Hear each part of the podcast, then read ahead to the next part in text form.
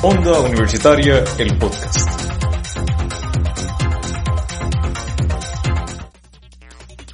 Buenas, nosotros somos Roberto Ortiz y Yelena Méndez y esto va a ser desde los Bleachers, Es un Mami, donde hablaremos todo sobre los deportes, desde el taekwondo hasta la pelota.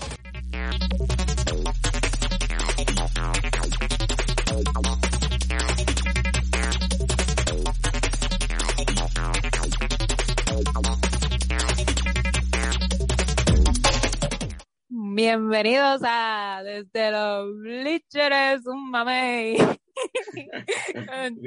Méndez y Eh, Roberto Ortiz. ¿Qué es la que Roberto? ¿cómo estás? Estoy bien, estoy bien. Estoy un poco ajetreado, pues estamos entrando a los midterms. ¿Y tú? Sí, sí. Somos dos. Los, los midterms están allí y se sienten. ¿Tú sabes qué se siente también? La llegada del regular season de la MLB. Eso se siente bien cerca. Pues la MLB va a empezar en Cuéntame. abril 1. Va a empezar en abril 1, oficialmente. Y por ahora, sí, vamos viendo como que el preseason, o sea, el spring training, este, van adelante en el Cactus League está Kansas City Royals, que lleva siete wins y tres perdidas. Y en el Grapefruit League están ganando los Tigres de Detroit con seis wins y dos perdidas. Entonces, pues eso lo hizo subir un 22 puntos, básicamente, del season pasado a Ajá. los Tigres y a los, a los Kansas Royals lo hizo subir un 10 del season pasado.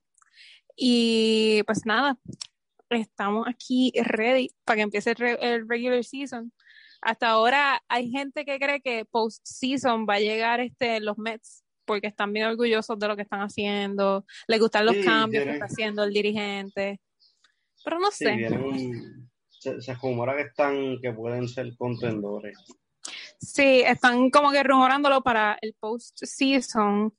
Y no sé, para mí puede ser que llegue, pero no soy como que tan, Ajá. no estoy tan, siempre, siempre mi corazón le pertenece a los Astros, aunque sé que no tienen tantos Yo soy jugadores yankee, yo soy yankee, yo soy yankee. Sí, yo sé que, yo sé que no están como que con los mismos jugadores que otras temporadas y así puede ser que no lleguen, pero como quiera le voy a los míos. Y pues ahora mismo los tops que tienen que puede ser que llegue al postseason eh, los Mets, eh, Washington Nationals y tal vez los Ángeles de Los Ángeles. ¿De dónde más? Lo- lo- Ajá. ¿Verdad que- qué cosa? Los Ángeles de Los Ángeles. Sí, Los Ángeles de Los Ángeles. Y pues yo no sé, puede ser, yo creo en Los Ángeles de Los Ángeles porque se ven bien. Y los Washington Nationals, eh, puede ser. Pero, pero Mets, vamos a tener el positive thinking solamente porque está el indoor y el indoor ya pues me ha hecho reír en un par de juegos y cosas. Así que voy a tener el positive thinking solamente vamos es a boricua y es boricua. y es boricua, y es boricua, muy importante. Y es negro. Así que eso es muy También. importante para mí. Pero nada, este, pues, ajá, como te dije, va a haber opening. Y el episodio pasado había dicho que pues van a haber algunos estadios que van a permitir gente. Y pues hasta ahora, en abril 1, que viene siendo el opening day, pues el estadio que va a permitir gente es el de los Red Sox, el de los Chicago Cubs, Cincinnati, eh, Colorado Rockies, los Tigres de Detroit, Kansas, Marlins, Brewers, Mets, Yankees y los Phillies, este, el juego de los Phillies versus los Braves, van a permitir gente. Entonces, en abril 8, eh, los Cardinales, Minnesota, Toronto, eh, los Piratas y los White Sox. En, ah, y Orioles, obviamente. Y No el abril compartido- 9, Ajá. ¿Qué? No, termina y te hago la pregunta. dale. Eh, el abril 9, eh, eh, Arizona, los Braves, Giants, Tampa Bay, y el resto, pues, están veremos o no, porque Washington, por ejemplo, y Seattle ya dijeron que es un rotundo no, pero San Pedro, Texas, eh, el juego de Dodgers y el de Texas ya dijeron que como que posiblemente están veremos, están likely, maybe or most likely, están en esos tres puntos. Pero eh, dime. No han compartido nada como que digo, uno ya más o menos sabe el protocolo, pero no han compartido nada del protocolo ni nada. Como No, por lo menos no he visto mucho protocolo, pero sí han puesto la, el total de capacidad que permiten. O sea, ahora mismo están abiertos desde un 12% hasta un 25% que van a abrir el estadio para que vengan los fanáticos. Pero el que menos personas que vi que admitía, me parece que fue te digo ahora rapidito. yo creo que, no sé si fue Toronto, me parece que fue Toronto, que lo único que va a admitir son 1.275 personas, que eso se le llena en un abrir y cerrar de ojos realmente. Que, no, usted no, eran los Tigres de Detroit, son los que menos están admitiendo, pues son mil personas. Y eso se llena en cinco segundos. Eso es llenar a Plaza de las Américas un día de Navidad. O sea, Ah. no, no mucha gente. A la NBA le ha ido bastante bien, ¿sabes? Con los equipos que han tenido, por ejemplo, los Magic tienen capacidad y varios equipos más. Y pues hasta el momento el protocolo ha sido bastante, ha dado fruto porque han podido a la gente disfrutar y no ha habido como casi, digo, ¿verdad? Tú te puedes contagiar después y no sabes, no sabes si te contagiaste. Pero, ¿sabes? Como que está bastante segura la cosa. Sí, y eso, ellos, yo creo que esto es como tanteo y error, uno va aprendiendo cada vez que hace algo diferente, o sea, cada vez que entra un season diferente, ellos aprenden una cosa diferente, pero hasta ahora, mi, perdón, es que estamos, estamos llamándonos por subir, pero salió en la, en la cámara.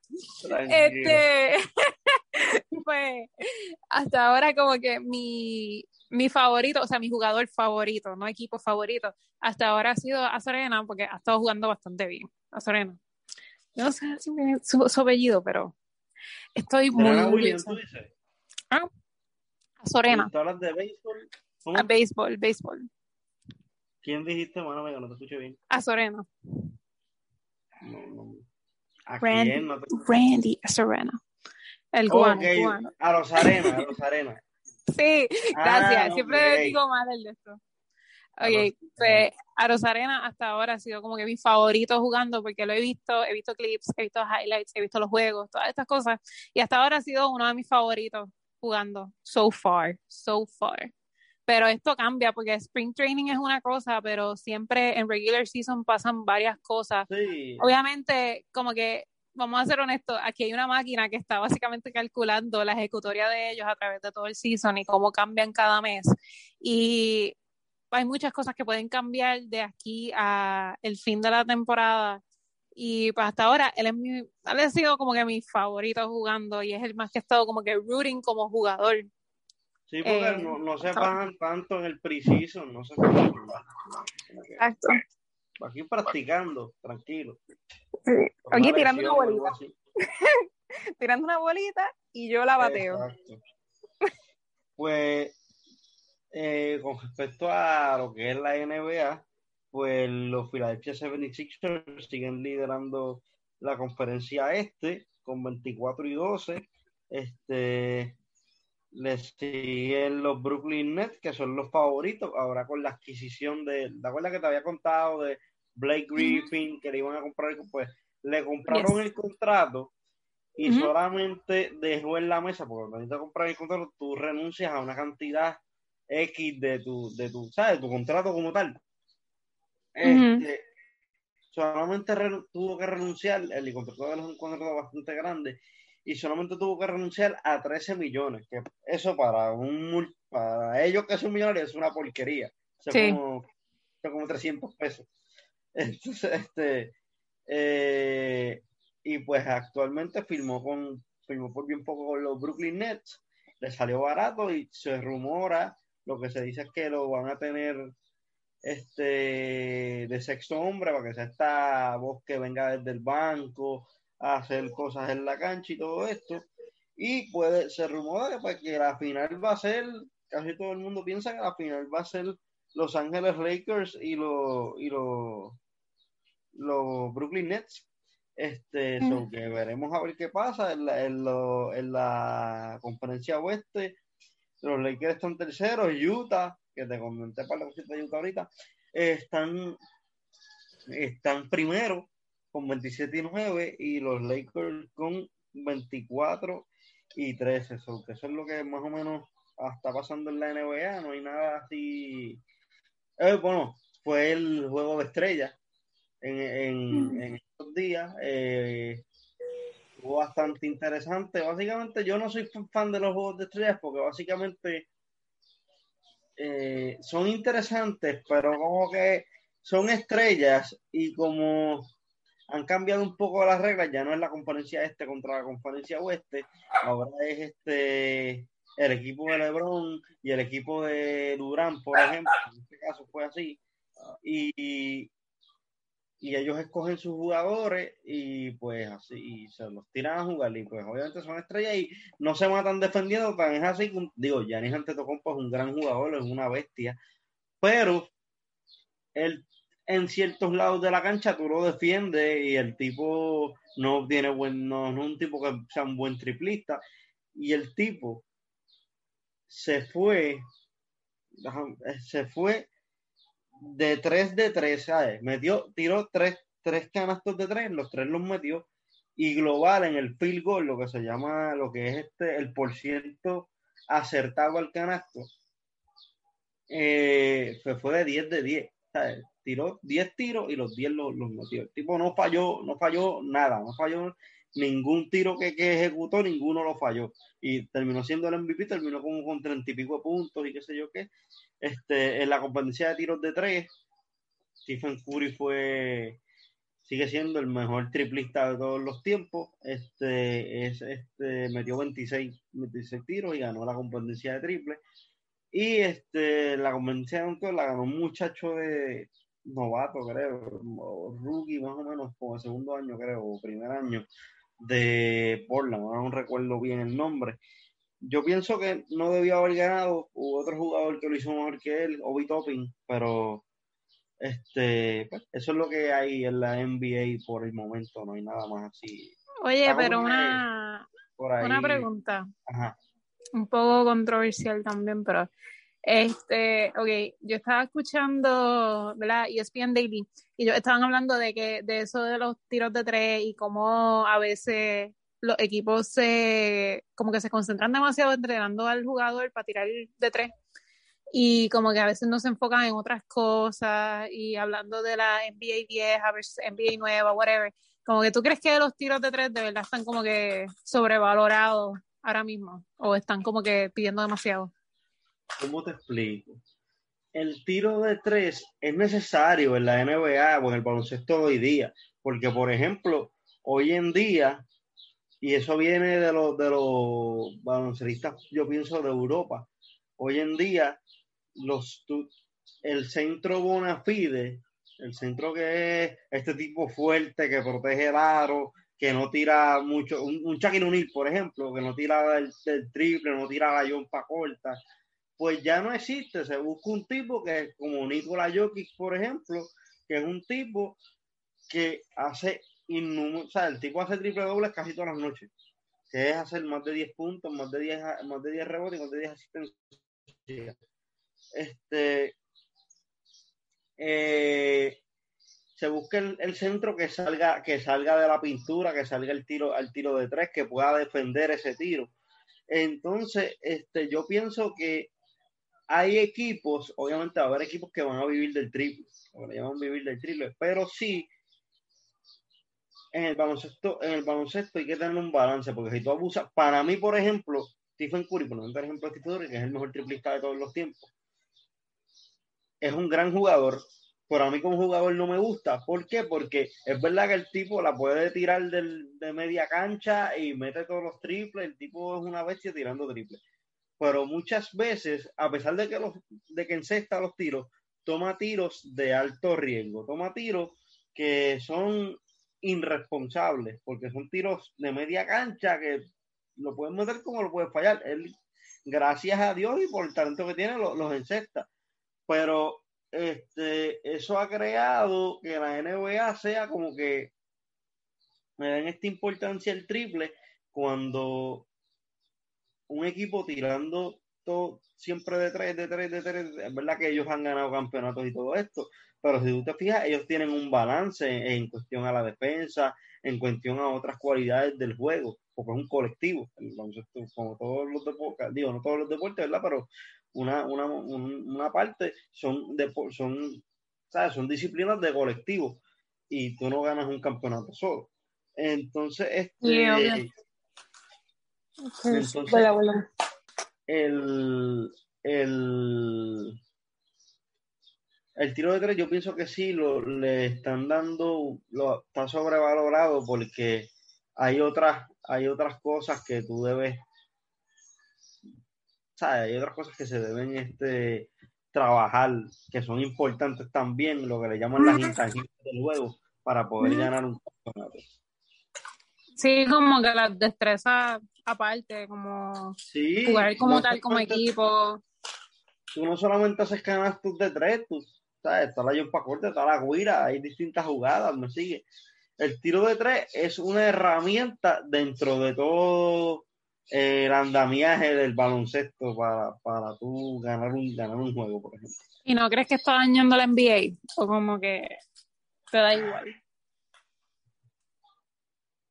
Eh, pienso que un poco, pero el baloncesto, o sea, el, el, deporte cambia constantemente. Puede que en un par de años vuelvan a lo tradicional, el tiro de tres no sea tan importante y lo importante sea un centro que tengas allá abajo que sea un, animal que sea como un Ben Wallace, que era un tipo tan fuerte y tan fuerte de los Detroit Pistons, era un tipo tan fuerte que el tipo podía empujar a Shaquille y sacarlo de la pintura de lo fuerte que era. Shaquille, que era un gigante, el tipo podía eso toma. empujarlo. Eso toma, eso toma. Es relativo. Sí, yo entiendo, yo entiendo. Usualmente es que yo creo que estas críticas mayormente vienen de las personas que qué sé yo, vieron el juego por mucho tiempo, hace mucho tiempo y se quedan pegados a la nostalgia, o sea, a los juegos nostálgicos. Por ejemplo, dicen que está dañando, más o menos por la línea que tú vas, hay mucha gente molesta en el sentido de que LeBron James es, el LeBron James, pero si tú ves los niños pequeños que les gusta el baloncesto, no sé si has visto, admiran a Stephen Curry. ¿Por qué? Porque mete esos canastos de, de bien lejos, tiran mucho el triple. Y dicen que eso está dañando el juego porque los niños que se van formando en la disciplina del baloncesto, pues lo que quieren es triple, tira el triple, tira el triple, tira el triple, y salvan. Esto no se trata de O de media cancha. Y honestamente yo creo que eso es algo muy cierto y que se está viendo, porque pues ya yo no soy niña, pero cuando iba a los juegos de, de la escuela, eh, la mayoría de los tiros los tipos trataban de hacerlo como de tres, o sea, los muchachos trataban de hacerlo de tres. Te, confieso algo, es mi tiro favorito, mi tiro favorito. Es que te sientes poderoso. Me tirar el triple, pero este, no es, ¿sabes? Hay otras cosas, ¿sabes? Sí, y es que el, el poder que te da poder tirarla de media cancha o tirarla de tres, en verdad no se compara a una guirita, honestamente. Ajá, sí como que no, no sé. como que quería saber tu opinión en eso, porque lo escuché y yo. Es que hay jugadores para todo, hay jugadores que son unos duros. Claro. Hay jugadores que son asesinos en lo que le llaman el mid-range, el, el, tiro de media cancha, el tiro de, de, ¿sabes? de media distancia, que es la jumpa corta. Hay tipos que son asesinos en eso. Quizás no te meten muchos, muchos triples, pero son asesinos en eso. Uno que era maestro en eso Ajá, uno que era maestro en eso, que para el descanso, era Kobe Bryant. Kobe Bryant era un, animal eh, haciendo eso, igual que, que, Michael Jordan. Sí, sí. Pues, todo evoluciona y la gente tiene que aceptar eso. Usualmente yo creo que la gente como que no acepta esas cosas cuando, no sé, como que no está dispuesto a evolucionar o quiere mantener las cosas solamente por un sentido de nostalgia. Y eso está mal, porque todo cambia como diría el coach Carlos Morales, Boricua, el baloncesto, se, el baloncesto no se juega mal, para que salga bien. El baloncesto se juega bien aunque salga mal. Exacto. Y hablando de baloncesto, pero un poco femenino, pues es un día trágico para la WNBA porque se le va Maya Moore. Y la oh, entiendo completamente porque pues básicamente se va a ir para poder criar a su hijo y eso, porque, y fue una decisión propia. La gente piensa, como que la gente la criticó, ella dijo esto esta mañana, y la gente la criticó porque decían que era que ella estaba como que siendo sumisa a su esposo y cosas así, porque su esposo me parece que también está como que en este mundo de los deportes, pero este, ¿verdad? No, estoy, no sé si estoy bien, pero creo que ella está en él está también en el mundo de los deportes. Pero la realidad no es esa, o sea, ella misma dijo como que yo escogí esto por mí sola, como que yo quiero estar con mis niños y ella dice que ahora mismo, como ella tuvo los hijos más o menos para pandemia, este, pues ella como que le dijo que pues que vivir con los hijos le, le creó mucha felicidad y ella quiere seguir sintiendo esa felicidad y lo hace por ella porque es su decisión propia y es algo que ella quiere. Como que ve que esa es la meta futura y que le ha dado mucho el baloncesto y, ha sido partícipe de luchas y todo esto con las muchachas de la WNBA bien vocal y todo esto. Sí, y ella actualmente, el esposo y ella están este, haciendo, son activistas por los, o sea, los conflictos estos policíacos en Estados Unidos, porque creo que alguien cercano a ella murió por algo de de criminal, o sea, así de policíaco, además que su esposo estuvo involucrado en un caso y él siente que, ellos sienten que el caso salió en contra del esposo por su raza. Así que ella está más involucrada ahora mismo, como que dijo, me voy a retirar de la WNBA solamente porque estoy más involucrada con mi familia y con las luchas de mi esposo y no es nada como que, que, él me obligó a hacerlo, no, yo solamente lo decidí. Y es una tragedia para la WNBA porque para los que no conocen a Maya Moore, Maya Moore ha ganado cuatro campeonatos en la WNBA. Sí, es y encima de esto... Jordan de la WNBA. Sí, literal. Y ella, este, ella también eh, fue la, la MVP del 2014 y pues ella se retiró un tiempo porque pues se había casado, estaba teniendo hijos, hizo como un maternity, un maternity leave. Y ahora pues está, pues ahora decidió irse por completo. Ya tiene 31 años, así que... Pero fíjate, se retiró bastante joven porque 31 años con atleta es como que el pic de tu carrera, es como cuando tú estás en, la, en tu salsa, tu mejor, tu mejor tu mejor, tus mejores actuaciones vienen en ese, en ese tiempo porque tienen la experiencia más tienen la juventud. Exacto. No, no tenía 31 años, tenía, tiene 33, perdón. Es que tenía 31 en su último juego. pero ella, ella, ella es súper joven y ella pudiera dar más tiempo en la WNBA, pero es su decisión y se le entiende, se le entiende y se le respeta por todo el tiempo que le dio a la WNBA. Hablando de eso, no sé si viste eh, que Natalia Meléndez, Natalia Meléndez lo compartió, no sé, viste, no, no sé cuál es la jugadora, pero vi una foto que se fue viral, que yo de hecho creo que la compartí, eh, de una jugadora que estaba jugando en el, en, en el juego y salió, del, salió del juego y después se puso a amamantar a su bebé y como que estaban fue bien bonito porque estaban como que, ah, está, ¿sabes? Tú puedes ser jugadora de élite y puedes ser mamá también, puedes hacerlo sí, y no sé si viste este el video de Lindor, pero Lindor en el juego, no me acuerdo cuándo fue, este, él cogió la cámara.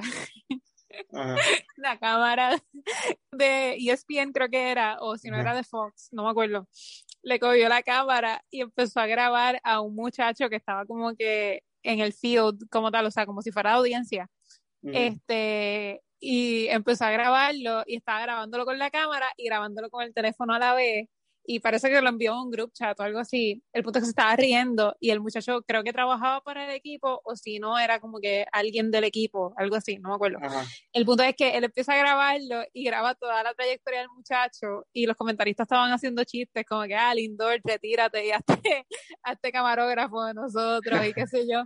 Y este, el muchacho lo que estaba era atendiendo a su hijo, o sea, fue un momento de atender al hijo y a la esposa y después regresaba al juego. Y, que ves que también se puede ser padre y jugar. Y atender a tus hijos mientras juegas. Ajá, sí. Pero nada, ahora mismo en Puerto Rico, ¿verdad? Moviéndonos a Puerto Rico, ahora mismo el único conflicto que hay es con los fondistas, que los fondistas quieren ya empezar a hacer competencia y están esperando a que abran regulaciones y les certifiquen la, los documentos que ellos necesitan para ellos poder empezar a hacer las competencias de maratones. Y también que vuelve el voleibol el 27 de mayo. Lo dijeron en enero. Pero vuelve la, el voleibol ya el 27 de mayo. Y yo estoy muy emocionada. Esa va a ser mi temporada favorita. Porque yo no me Sí. pierdo ni un juego de voleibol en mi vida. ¿Voleibol masculino o femenino? Femenino, femenino. Femenino, femenino. Y Adriana, Mi opinión Adriana, sí. personal, digo, la opinión. Los, el- los dos voleibol son buenos, el masculino y el femenino, pero el femenino tiene más, más engagement con, con la gente, no sé. Ay, no sé, a mí me gustan los dos, pero este, el femenino, eh, la única razón por la que el femenino me gustaba más cuando yo era chiquita era porque me identificaba, o sea, como que Ah, no, siempre claro. encontraba a alguien a quien seguir. Pero ahora mismo, como que ya yo no juego y me gustan los dos. Y si puedo, si tuviese, como la gente a veces tiene dos monitores, así, que la gente que puede gastar en dos monitores, yo tendría un monitor en, en voleibol masculino y uno en femenino, estaría mirando para los dos lados, porque es que me encanta, me encanta. Pero ah, yo no creo que tenga más engagement, yo creo que es que pues tradicionalmente cuando hablan de voleibol hablan de que es un deporte femenino, así que la gente siempre va a verlo por eso. Es el único deporte femenino que apoyan, hablen claro, los conozco. Y, y el masculino es súper bueno. A mí me encanta el masculino porque es más agresivo. Y el, de la- o sea, el voleibol femenino es mucha táctica y estrategia y es como que bien inteligente. Es un juego bien inteligente porque tú ves a las jugadoras buscando los boquetes que hay en la Sí, cancha para tirar la bola. El de los nenes no piensan, piensan obviamente, pero no piensan tanto. Y Sí, es como que ah, más pues, voy a darle agresivo. Un ¿sabes? Un que vas a Sí. poder pararla. Sí, es que es tan agresivo y como que, ay Dios mío, ellos hacen esos quileos que yo, diablo. o sea, eso te da, eso Sí, como, duele. como piquisoto en sus mejores. Sí, sí, sí, sí. Que a mí me encanta por eso, porque a mí me encantan los juegos agresivos. Vamos a hablar claro. A mí me encantan los juegos agresivos. Y pues eso me encanta del, del voleibol de masculino. Pero el de las nenas me gusta porque es bien inteligente y aprendes mucho solamente viéndolo. Ni siquiera tienes que escuchar a alguien hablándote de él. Como que solamente viendo aprendes un montón. Y pues nada, este, siguiendo hablando de mujeres, Adriana. Adriana ganó esta mañana Sí, y bueno, está entre bueno, las ocho mejores. Bueno, comenta de- me enviaste una, una noticia. Sí, pero esa fue la entrevista de ella, que fue muy buena. Si no han visto la entrevista que el nuevo día le hizo a Adriana Díaz, están perdiendo mucho. Sí, tienen que verla. Fue muy buena. O sea, es básicamente ella hablando de su experiencia, de cómo ella está estudiando en Puerto Rico mientras está entrenando en China y está brutal porque ella coge clases Sí. a las 4 de la mañana. O sea, aquí son como las 4 de la tarde, me parece, y allá son las 4 de la mañana. Y pues, está brutal, está brutal. Pero ella, pues nada, ganó esta mañana, se posicionó en las ocho mejores del Qatar y mañana por la mañana va a ir contra la jugadora número dos en el mundo de tenis de mesa, que es, eh, ella es japonesa, pero su nombre es un poco complejo Sí, para yo acordarme, para yo acordarme, es mi maito. Y ¿Cómo es? ella, ¿Cómo te dices? mi maito. Su apellido Mi Ito. Sí, Ah. que, que vi tu cara y me dio risa. Y no, no te rías de eso, ese es su nombre. Oye, señor. Y ella, ella pues va a ir contra mi maito. Mi maito es la número dos en el mundo de tenis de mesa. Y es japonesa. Y creo que tiene nada más que 20 años, la muchacha. Pero ella ahora mismo se ha estado rankeando mucho y ella dijo que este en China aprendió que básicamente tenía que ir al gimnasio todos los días y entrenar todos los días porque se dio cuenta en China que su condición física no era la mejor y que pues básicamente ha estado mejorando en China y aprendiendo de las demás y Lo único que quisiera es quedarse más tiempo para poder aprender más, que eso yo lo entiendo completamente. Pero cuando uno le gusta un deporte, es así. Y este, pues, pasando un poquito a lo que es el BCN, no sé si has visto que están evaluando, van a expandir la liga, quieren expandir la liga y tener más equipos. Y están buscando ver si, evaluando, si ponen dos, siguen con dos refuerzos o ponen tres. Y pues están en ese tirijar y qué sé yo qué. Y pues han habido varias movidas. Renaldo Balman, tienes un jugador nuevo en tu equipo. Renaldo Balman pasó a los Atléticos de San Germán. Que muchos somos. Ah, tiempo que lo cambiaron. Por eh, Chris Gastón a los capitanes de Arecibo. Mm. Mala mía, pero yo pienso que el cambio lo ganó eh, Arecibo. Arecibo. Porque pues ya está un poco mayor y pues quizás te va a dar buenos minutos, pero ya mismo se le acaba la gasolina. Sí. lo sé, por eso. Es que son así. Entonces, este, Moni Rodríguez firmó con eh, está en los Piratas de Quebradilla por hizo fue un cambio, no me recuerdo bien con quién, lo digo el próximo episodio. Este, y pues nada, eso ha sido lo que ha habido en, la, en, la, en el BCN y ya se están moviendo las fichas para comenzar la, la, pues, la nueva temporada, pero todavía no han dicho cuándo. Ojalá y se les den, ¿verdad? Si va a haber público, si no va a haber público, Que si hay público, yo voy. Yo compro la temporada completa. jurado, jurado, compro la temporada completa.